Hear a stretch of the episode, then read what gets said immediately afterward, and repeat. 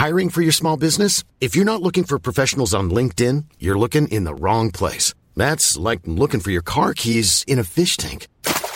LinkedIn helps you hire professionals you can't find anywhere else, even those who aren't actively searching for a new job but might be open to the perfect role. In a given month, over 70% of LinkedIn users don't even visit other leading job sites. So start looking in the right place. With LinkedIn, you can hire professionals like a professional. Post your free job on linkedin.com slash people today.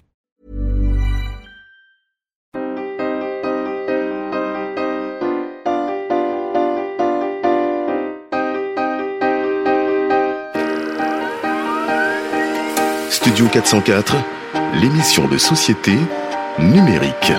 Nouvelle tendance, nouveaux comportements, mais aussi bonne vieille névrose. C'est la société numérique dans laquelle nous vivons, une société qui méritait son émission. C'est Studio 404. Bienvenue. Studio 404, présenté par Lame UA. Je suis ravi de vous accueillir dans cette deuxième émission de Studio 404. Je vous rappelle le principe 5 sujets de 5 minutes.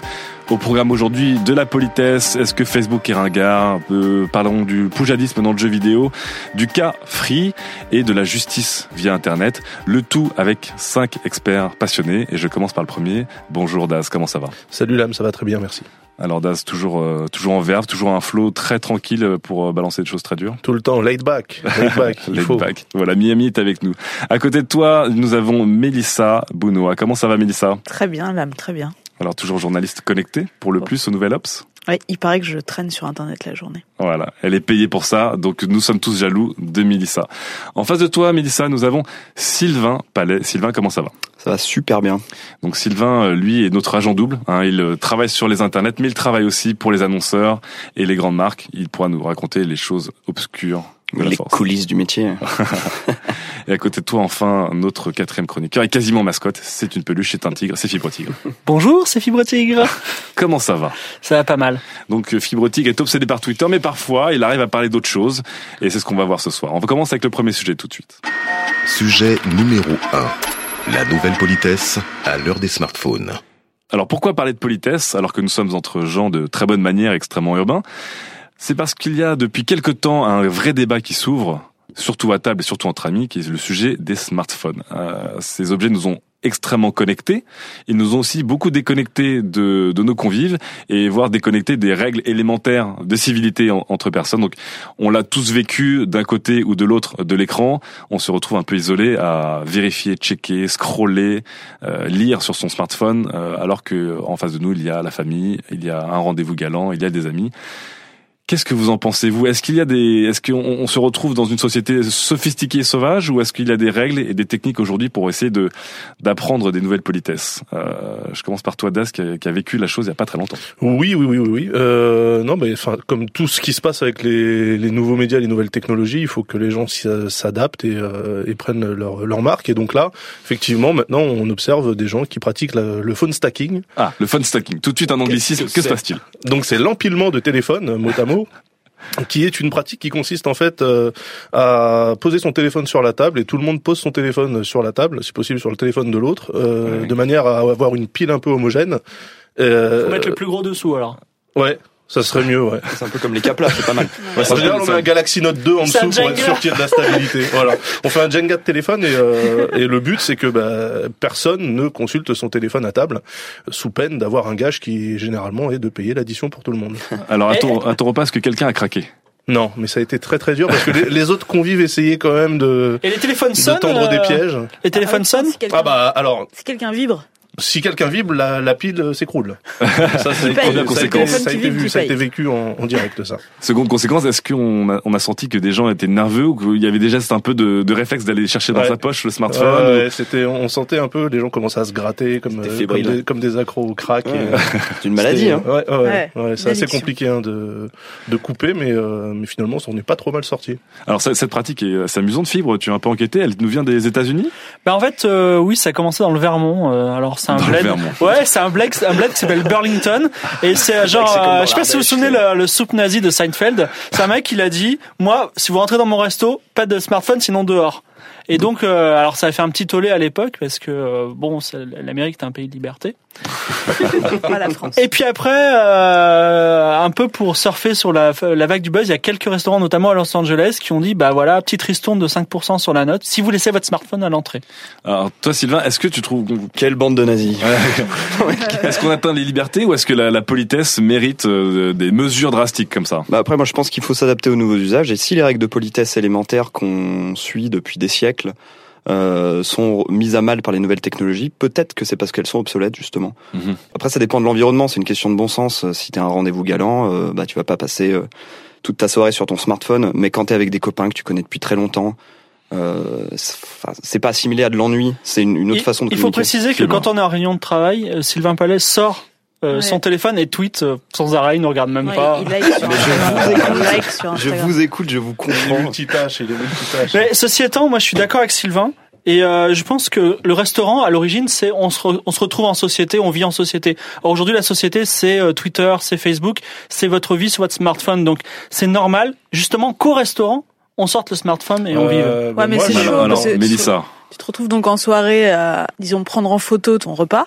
Et là, en fait, t'as les potes qui sont autour de toi qui vont liker la photo sur le réseau en question, donc Instagram. Ouais, ça Voilà, c'est- c'est Oui, alors vite. avec, en fait, ça, C'est une couche de plus, une couche c'est sociale ça. supplémentaire. C'est-à-dire que ça fait partie de la soirée, finalement. alors Mélissa, Exactement. euh, euh, question, il y a aussi une deuxième pratique qui consiste à créer une pause smartphone. C'est-à-dire que c'est un peu comme la pause cigarette ou la pause euh, le plateau de fromage, c'est qu'à un moment dans le repas, des gens se décident à dire OK, tous ensemble entre le plat de résistance et le dessert par exemple, on s'arrête tous et on peut enfin craquer, tous sortir nos smartphones ensemble. Est-ce que c'est glauque? Est-ce que c'est une solution qui est plus ou moins, euh, c'est assez pragmatique, assez C'est un efficace peu ça, en fait, parce que quand les gens sortent fumer, ils finissent par aller checker leurs iPhones. Justement, euh, pour les gens, la pause clope, les gens qui ne fument pas se retrouvent un peu seuls à table.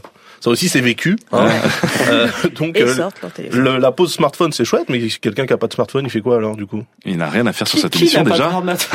il y a encore des gens qui n'ont pas de smartphone. c'est- vrai que je l'ai vécu euh, assez naturellement, cette pause smartphone, elle se Ouais. fait naturellement en fait. Ouais. C'est-à-dire qu'à un moment, euh, dans le bar ou dans le repas, il y en a un qui va sortir son téléphone et, tout, le monde en profite à ce moment-là. quoi.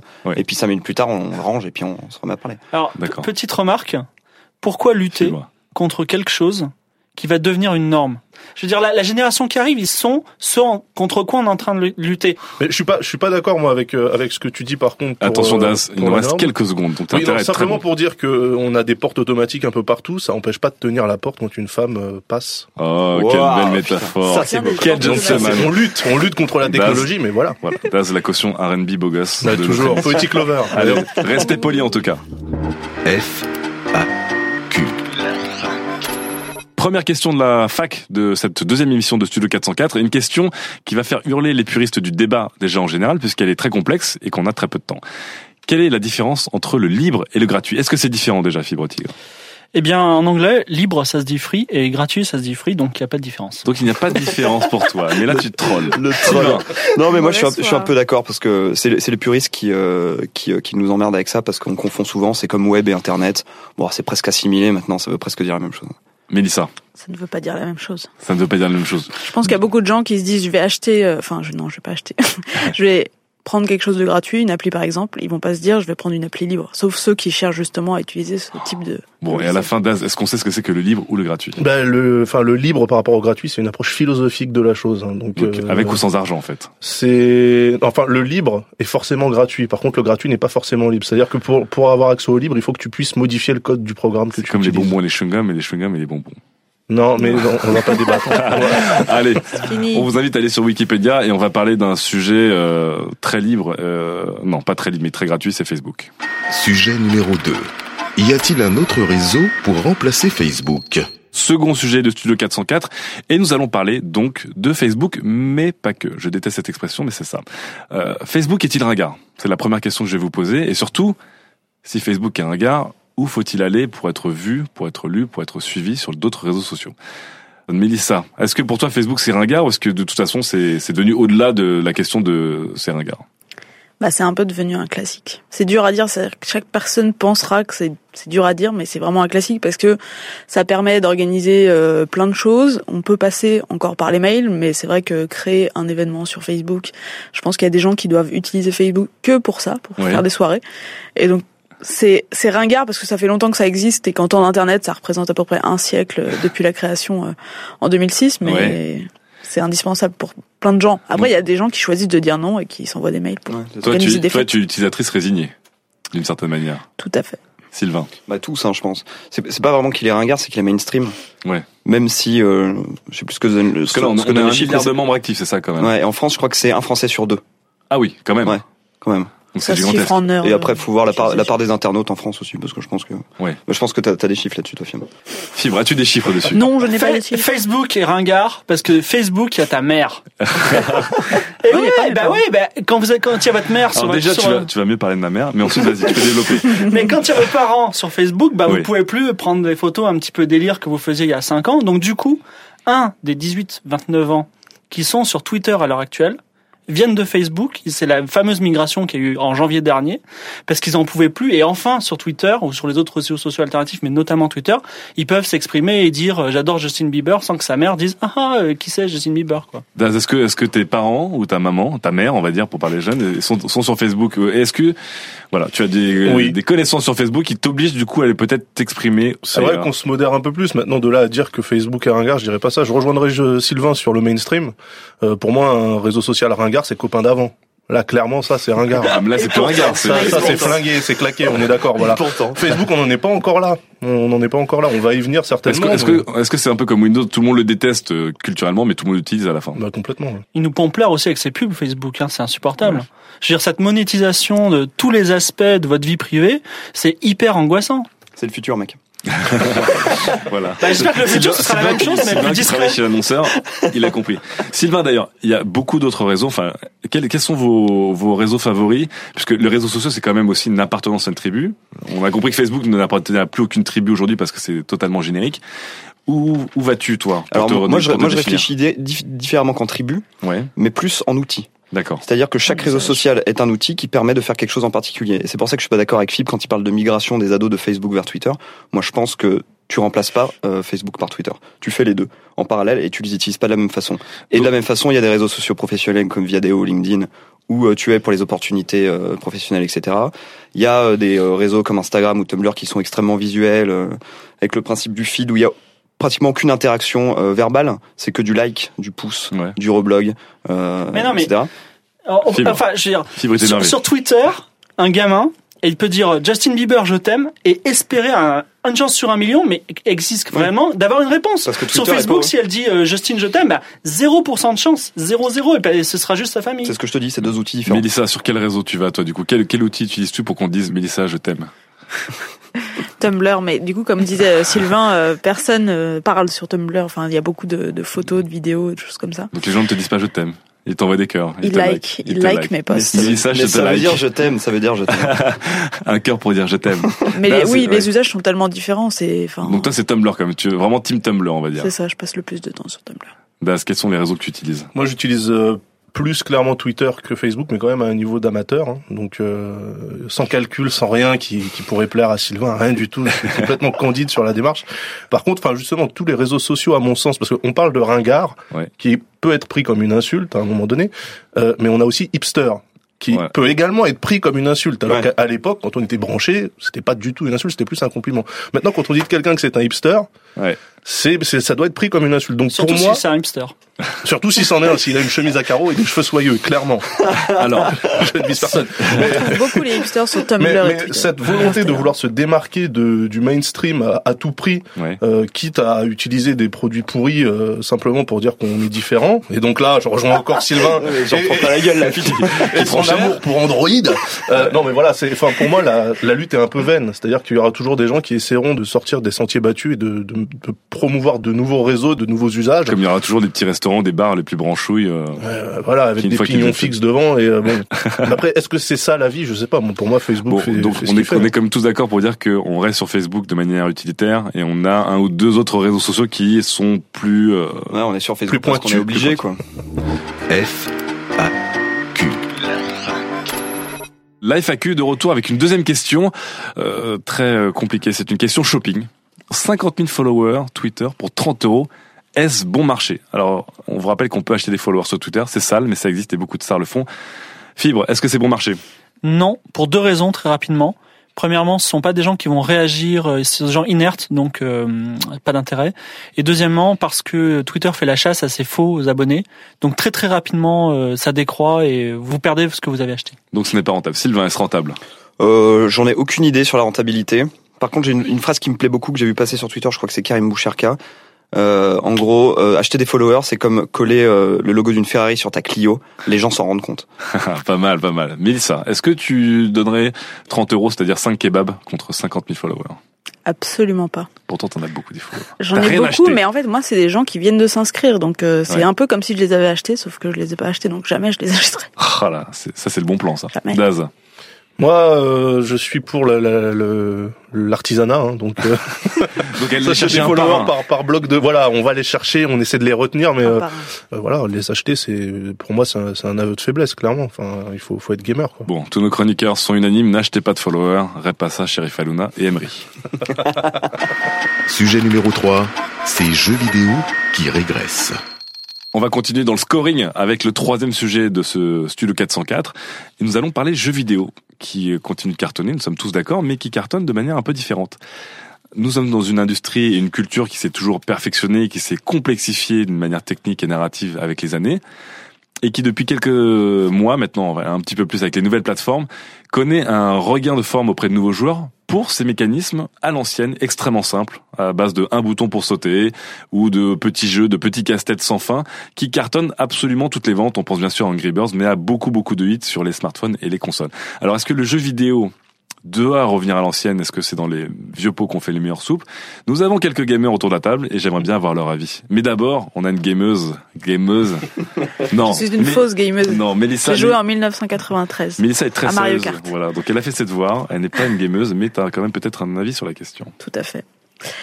Figurez-vous que quand je travaillais chez Arte, j'ai rencontré quelqu'un qui s'appelle Eric Viennot et qui euh, fait ce qu'on appelle du transmédia et donc qui fait des jeux vidéo mais qui a réussi à intégrer tous les médias à ça. Mhm. Et je me dis que ça me semble quand même beaucoup plus fascinant que quand je jouais à Tetris sur la Game Boy de mon frère. Donc je me dis quand même revenir à ça, c'est comme revenir à- au vintage ou cette tendance, euh, voilà, on veut faire du minimalisme et c'est génial, c'est mieux que faire des grands projets qui soient trop ambitieux. Mais donc toi, tu défends quand même un jeu vidéo, du coup, qui serait plus perfectionné, plus expérimental. Un jeu vidéo où on pourrait aller dans les décors juste pour aller dans les décors et pas parce qu'il y a un truc à aller chercher. Oh, il faudrait qu'elle joue à une journée. Minecraft. Ou à, Mi- ou à Minecraft. Sylvain, en parlant de Minecraft, c'est euh, c'est c'est c'est marrant. C'est un- jeu qui cartonne avec un principe très simple. À mon avis, enfin, je vais pas te donner mon avis de gamer, là, je vais te donner mon avis de, de, en termes de vision de marché. Oh là, oh là. Voilà. Donc, Serious business. Alors c'est l'instant PowerPoint de Sylvain Pal. Alors, voici, voici un. une courbe. non, non, mais tu vois, le casual gaming, donc le jeu euh, pour les joueurs occasionnels, les filles avec la Wi-Fi. Putain Oh, non, mais je fais, ouais, ouais, mais je fais, moi, je suis comme Les ça. moi. filles avec Moi, le... je fais des amalgames et tout. Ah, Mélissa, Mélissa l'a mal vécu. hein. Fibre a déjà dit les jeunes sur Facebook. donc, euh, Voilà. Euh, ça, le smartphone. euh, et puis la dématérialisation, le fait qu'on a, on achète plus ces jeux, on peut les télécharger. Ouais. Tout ça réuni, euh, ça donne un marché du jeu vidéo extrêmement mature, qui Ouais. représente beaucoup d'argent, plus que euh, les films hollywoodiens. Ouais, plus Et que en- toutes les zones Et encore, c'était il y a deux ans. Donc on arrive à un marché extrêmement mature qui prend I'm Sandra, and I'm just the professional your small business was looking for. But you didn't hire me because you didn't use LinkedIn jobs. LinkedIn has professionals you can't find anywhere else, including those who aren't actively looking for a new job but might be open to the perfect role, like me. In a given month, over 70% of LinkedIn users don't visit other leading job sites. So if you're not looking on LinkedIn, you'll miss out on great candidates like Sandra. Start hiring professionals like a professional. Post your free job on linkedin.com/people today. J'ai l'impression, hein, je fais une analogie avec le marché de la musique. Et du coup, il y en a pour tous les goûts. C'est-à-dire qu'il y aura toujours des cons pour écouter David Guetta à la radio. Euh, Il y aura- Est-ce que pour toi les jeux vidéo simple, ou sim- simple ou simplissime ou simpliste, c'est le David Guetta du, du jeu vidéo? Ou est-ce qu'il y a du justement, talent derrière euh, juste- ou, euh, justement, ou moi ça va plus être euh, en termes de superproduction, Ouais. les licences, ce genre de choses. Et il y aura toujours des euh, des journalistes, des, euh, des mecs sur internet passionnés qui vont essayer d'aller nous trouver la perle rare du jeu indépendant euh, à la manière d'un pitchfork peut aller te trouver un groupe au fin fond du Texas qui remplit euh, euh, des salles de 200 personnes à peine et pourtant qui est le groupe de, de, Blogothèque en de France. 2013 ou la Donc toi tu défends tu peux faire de la pub pour les copains toi. tu, dé- tu défends, Non, tu pas du défends et tu crois à une variété euh, toujours du jeu vidéo. On va pas revenir en arrière. Non, il y a une variété absolue. Fibre, toi qui as beaucoup étudié les, les mécanismes euh, de game design et de narration dans le jeu vidéo, qu'est-ce que tu penses de ce carton des mini-games un peu Deux points très rapides. Premier point, très rapides quand on découvre un, un nouveau territoire intellectuel, le cinéma, le jeu vidéo, très rapidement, on, on, on déflore les gros, gros principes. 75% de la philosophie, elle a été faite sous Socrate. Bon, là, je vais me faire euh, engueuler à mort. bon, là, c'est ça en gros. Point troll philosophique. Et en gros, On a 5 minutes, il faut que tu quittes Socrate tout de suite et que Ouais, reviennes. non. Donc en gros, dans les années 80, effectivement, bah, on a découvert les grands principes de jeu et en trouver un nouveau aujourd'hui, ben vraiment faut se lever de bonheur. Voilà. Première chose. Deuxième chose, euh, le retour aux années 80 s'explique aussi par le fait que les gens qui font des jeux vidéo aujourd'hui sortent d'écoles de jeux vidéo et ils n'ont pas des formations classiques académiques. Ils ont des formations de mecs de jeux vidéo, c'est-à-dire ils étudient Mario, ils étudient pas l'histoire de l'art, ils étudient pas euh, la musique classique, etc. Ouais. Et donc en fait, ce sont des gens dont les références sont les années 80 et pour qu'ils justement C'est leur qu'ils aillent de au-delà- eux. au-delà de leur de leur éducation, au-delà de leur performance, bah, il faut aussi qu'ils se lèvent de bonheur. C'est le point de vue de Jonathan Blow qui a créé Bread, un jeu original. Est-ce que tu es en train de dire que Angry Birds, c'est un jeu des années 80 Oui, complètement. C'est artillerie sur Macintosh. Ah, alors Daz, toi qui es aussi euh, Ça, j'ai joué à ce un old school gamer et qui passe beaucoup de nuits blanches à Ah jouer à Street Fighter, à mal jouer à Street Fighter, À mal joué à Street Fighter, à jouer salement à Street Fighter. Voilà. Euh, oui, bah en fait, je ferai aussi le parallèle avec la musique que Sylvain a fait, à savoir que euh, le, le marché maintenant permet justement de se lancer sans forcément avoir une assise budgétaire derrière et, euh, et, et les moyens qu'il fallait avant pour mettre un jeu en rayon, Mhm. où clairement un bon concept était tout de suite sanctionné par un par un directeur artistique ou, ou même simplement euh, un directeur marketing qui disait mais non mais ça se vendra jamais, ça tu, es pour le retour des petites productions, euh, des garage gaming Non, je comme pense ils que ça. je pense que les deux en fait les deux mouvements peuvent cohabiter sans sans problème et puis on voit justement de grands noms du jeu vidéo qui commencent à se mettre à éditer tout plein de petits projets développés en indépendant euh, par une seule personne sur une semaine machin etc. Et euh, et ça c'est très bien. Par contre il faut pas que ça clairement. Mais pour un Eviren qui, qui a trusté la communication sur tous les médias possibles euh, pendant un moment, il y a, il y a combien de, de super hexagones et de, de petites perles comme ça qui euh, Ah, qui super ont pas, Hexagone. qui ont pas l'exposition? On finira sur Super Hexagone. Téléchargez-le et jouez peut-être aussi à Heavy Rain. C'est français. Non, on joue pas à Eviren, on le subit. F Troisième question de la fac pour digérer entre deux sujets. Une question de, de, de prononciation ou de, je sais pas, de sémantique, de syntaxe, de vocabulaire. On me pose la question, dois-je dire Internet, l'Internet ou les Internets? Alors, comment aïe, tu le dis, Mélissa? C'est un énorme débat. Je dis l'internet quand je parle à des gens euh, qui utilisent internet euh, façon grand public, Ouais. et quand je parle à mes potes qui traînent beaucoup sur internet, je dis les internets. Alors, les Internets, c'est comme un peu du second degré. C'est ça. Les autoroutes de l'information aussi. Oh, ça, d'accord. Donc, en fait, les Internets n'est pas une faute, mais quasiment du, du snobisme pour toi. C'est ça. C'est un terme de de gens qui aiment trop l'internet. Daz. Moi, je dis Internet multimédia. Ah, alors, Avec un arrobase à la fin. J'essaie de prononcer l'arrobase, c'est pas possible. Internet multimédia. oh, Ah. vous, vous êtes taquin avec ces gens qui ne savent pas comment prononcer ou appeler Internet. Fibre. Quand je sais pas prononcer un mot, je tousse. Je fais Internet. Donc, il y en a qui toussent de plus en plus loin. Sylvain Non, moi je dis Internet, et ironiquement comme Melissa, les Internets ou l'Internet, mais il y a vraiment des Internets en fait. Mais c'est une question euh, qui mérite d'être... euh, Oh là là, quelle frustration à chaque fois dans cette émission, trop de choses à développer. Sujet numéro 4. Free brûle-t-il? Est-ce que Free, qui était vraiment l'opérateur qui a tout compris, est devenu un peu le euh, la bête noire ou l'opérateur qu'on a envie euh, d'éviter aujourd'hui? Euh, Voilà, je suis avec des gens qui ont Internet, je crois. Moi, Alors, j'ai- moi j'ai qui- Internet. qui- qui a Free alors, alors, déjà, Sylvain Internet, c'est bien. Euh, c'est c'est Internet. Qui a Free Moi j'ai Internet. Alors moi, j'ai Free. Alors, Daz, tu as Free. J'ai Free ADSL et j'ai Free Mobile. En tant qu'utilisateur, est-ce que tu es satisfait déjà ou pas? Non. D'accord. Euh, En, tant fait, en, en- en- alors pour la DSL, pour la partie ADSL, la partie mobile, je pense que tout le monde est d'accord pour dire que c'est merdique, donc on va pas en parler. Euh, pour la partie ADSL, le, le produit en lui-même est sympa, c'est-à-dire que la dernière Freebox, la Révolution, elle est assez complète et puis elle fait bien ce qu'on lui demande de faire. Je- ça c'est très bien, ça plante pas souvent. Euh, ça permet de faire du time shifting et tous les machins qu'on nous vend maintenant, même chez Darty, et ça c'est très très bien. Qu'est-ce qui cloche Moi, c'est la politique euh, concernant donc l'accès aux gros sites ou aux sites à fort trafic. Alors, on parle là de YouTube, de Dailymotion, de Steam, de l'App Store, a, il y a plein plein d'autres euh, Alors- sites qui sont euh, soupçonnés d'être bridés en fait par Free. Alors, en plus, qui- c'est pas soupçonné. Je crois qu'ils le disent ouvertement aujourd'hui. pas, c'est pas vraiment qui brille en fait. Ah si, hybride. Bah, en fait, on est sur les autorités de l'information Ouais, ils capent, Ah. en fait. et on est très très Ouais. nombreux. Oui, voilà, et ça ils capent. bouchonne à ça. fond. Et quand on arrive au péage, il y a ceux qui font la queue et il y a ceux qui ont le télépéage. Tellement de métaphores. Et à la fin, tout le monde magnifique. Fibre dans la Et voiture. celui qui a le télé, celui qui a le télépéage, il grille tout le monde parce qu'il est chez Orange, il est chez Bouygues, etc. Parce que ces gens-là ont signé des accords avec Google, avec Apple, etc. pour euh, améliorer les, les interconnexions. Alors, Free, Free ne veut pas le faire. oui, Est-ce que tu es ce que Free reproche, Ouais. à, reproche à Google, c'est de pas euh, investir dans les infrastructures en France. Mais ça, pour moi, c'est c'est mais c'est complètement faux. Quoi. Mais c'est Pourquoi complètement- c'est complètement fou Free Parce que c'est Free, c'est Free qui nous fait payer l'accès à Mais ces oui. Eh oui. infrastructures. Google, Donc, Google n'est pas un fournisseur d'accès, on est d'accord. Je vois pas pourquoi ce serait eux qui payeraient en France pour Donc vous êtes aller sur On est Internet. d'accord, Ah oui, moi je suis d'accord. avec toi. Ah parfait. Oh là là, oh là, super. J'ai eu peur. Non, non, clairement. Free, free, free, monsieur Lame. Oui, oui, fibre, fibre. Son nom même est une promesse dont on sait qu'il ne tiendra pas. Libre et gratuit. Il dit qu'il est libre, il dit qu'il nous rend libre, il nous dit qu'il- est gratuit, mais il est pas gratuit, on paye. C'est- Il n'y a pas de zéro, il n'y a rien à zéro. Alors, on euro va pas revenir sur le débat du libre et du gratuit.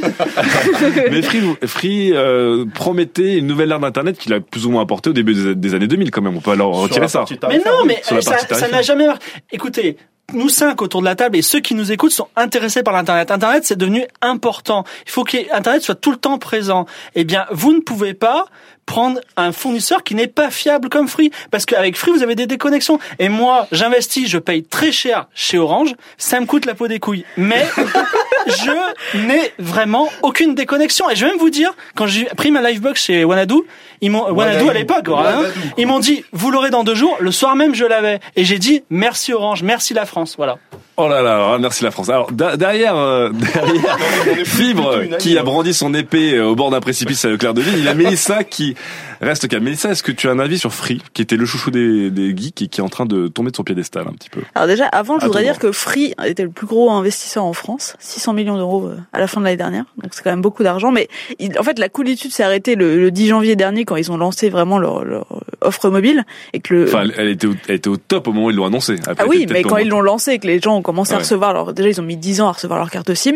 quand ils les ont reçus, ça marchait pas vraiment très bien et qu'ils pouvaient plus aller sur Internet. Donc ce jour-là, c'était fini. De... le départ de Rodolphe aussi dans la pub c'est ça a vachement euh, fait beaucoup de mal à Free Donc moi, je suis chez Orange et Bouygues, hein, donc euh, je. Tu es chez Orange et Bouygues. Mais attendre, attendre aujourd'hui le droit à l'erreur quand on a été une entreprise justement un peu cool, qui sort un peu des, euh, des, des sentiers battus et du portrait de la grosse multinationale. Pour moi, c'est pas des erreurs. C'est volontaire. Ils font pas d'erreur là-dessus. Enfin, c'est pas une faute d'inattention. C'est pas. Ils ont décidé eux de faire pression sur les fournisseurs de contenu en disant euh, euh, voilà, vous êtes un gros site. euh, beaucoup de mes abonnés veulent aller chez vous, donc euh, payez-nous. Sinon, vous avez pas nos abonnés. Concrètement, c'est comme ça que je le. C'est ça. C'est du racket. Pour moi, c'est du racket. Ou alors c'est carrément le petit village de Gaulois qui s'insurge contre Non, le, c'est multinationale. C'est ouais, c'est non. Donc on quitte du racket gaulois. Mademoiselle, messieurs, on quitte tous free? Alors. Moi, pour la partie Free Mobile, Oui. clairement, je vais me barrer parce que je paye un abonnement Spotify que je suis incapable d'utiliser en mobilité, ce qui est un peu, un peu dommage. Pour Free ADSL, j'ai espoir qu'un jour il y ait une révolution et que autre que la Freebox hein, Ouais. et que Free finisse par écouter ses, euh, ses abonnés parce que je vois énormément de gens qui rouspètent sur les réseaux sociaux en disant que Mais la on est sur Free, c'est Internet, il faut qu'on fasse une class action à l'américaine. Il y a qu'avec Internet qu'on France. pourra faire ça en France, grâce à Internet. Bon, free, on arrive. Attention à toi.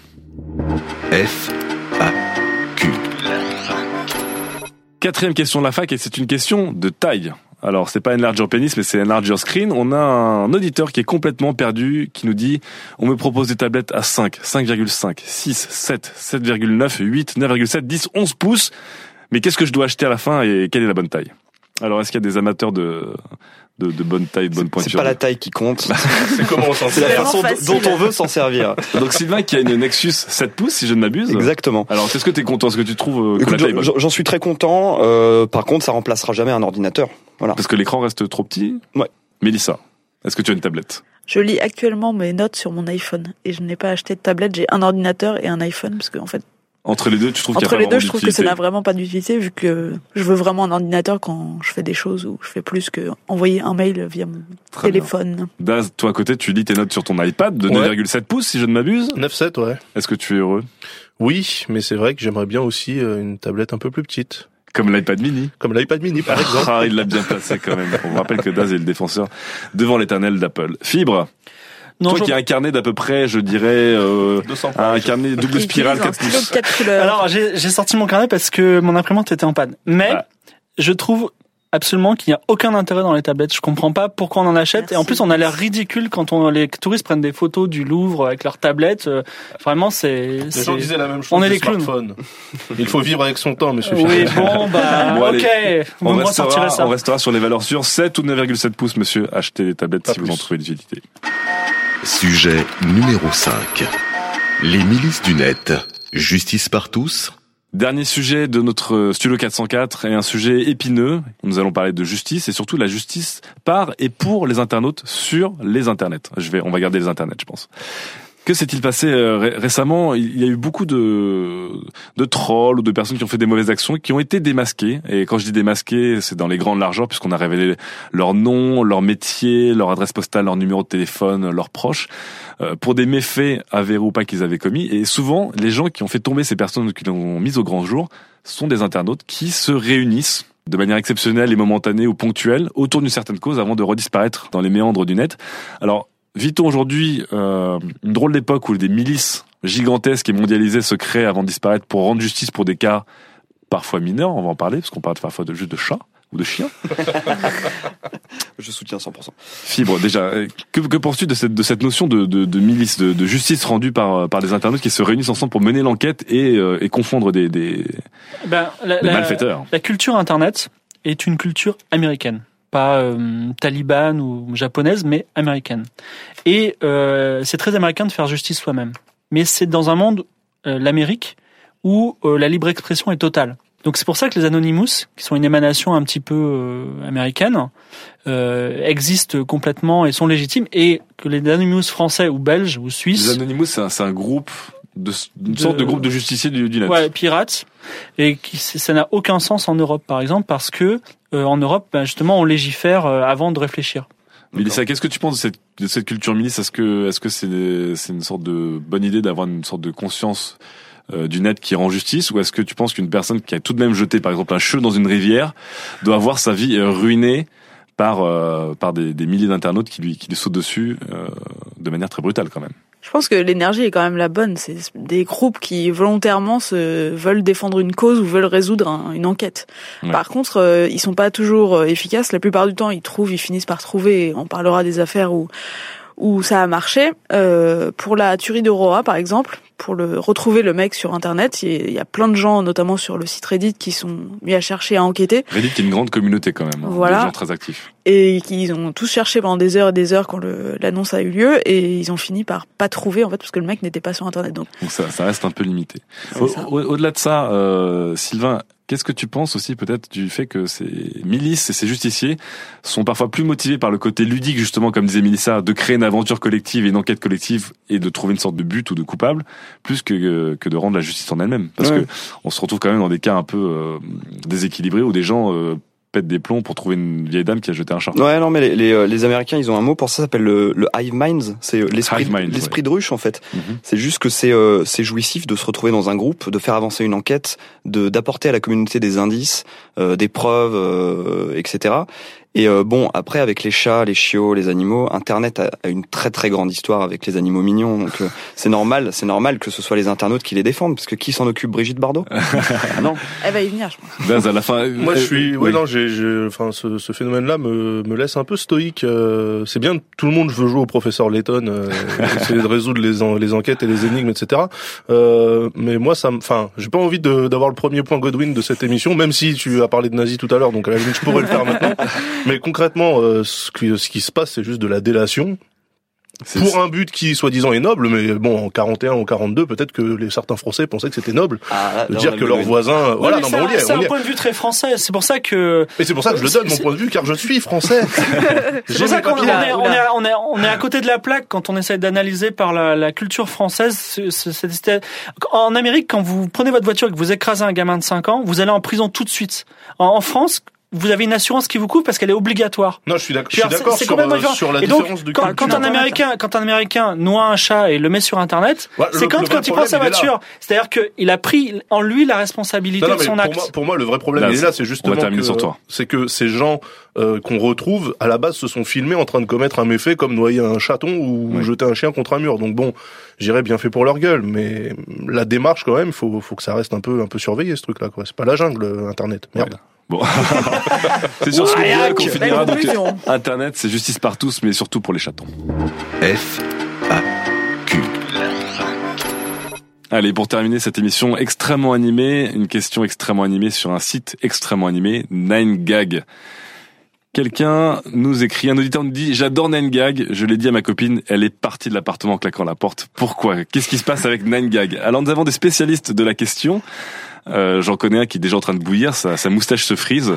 C'est Sylvain. Alors que se passe-t-il avec ce site 9gag, c'est un site. Alors on vous rappelle que 9gag, c'est un site participatif où les gens postent des gags et du lol en, en termes d'images, de BD ou, de vidéos. Les gens like et, et globalement les, les, plus populaires sont en page et c'est devenu extrêmement extrêmement euh, gros comme site. Ouais, la première chose que je vais dire à, à un autre auditeur, c'est que sa copine a eu raison et qu'il n'essaye pas de la récupérer. Elle est très bien là où elle est. Et euh, la, la, seconde chose que je vais lui dire, c'est que 9gag, c'est un petit peu le cancer de l'humour sur Internet. Le cancer de l'humour, c'est C'est-à-dire qu'Internet a mis 5 ans à développer des codes, euh, à mettre en place des, des choses, des, des, des, phrases, une culture, une culture digitale, une culture ouais. de l'humour. Et 9gag vient récupérer tout ça. Euh, et met son watermark. Mélange tout, met son watermark, monétise le truc c'est dégueulasse, c'est de la merde.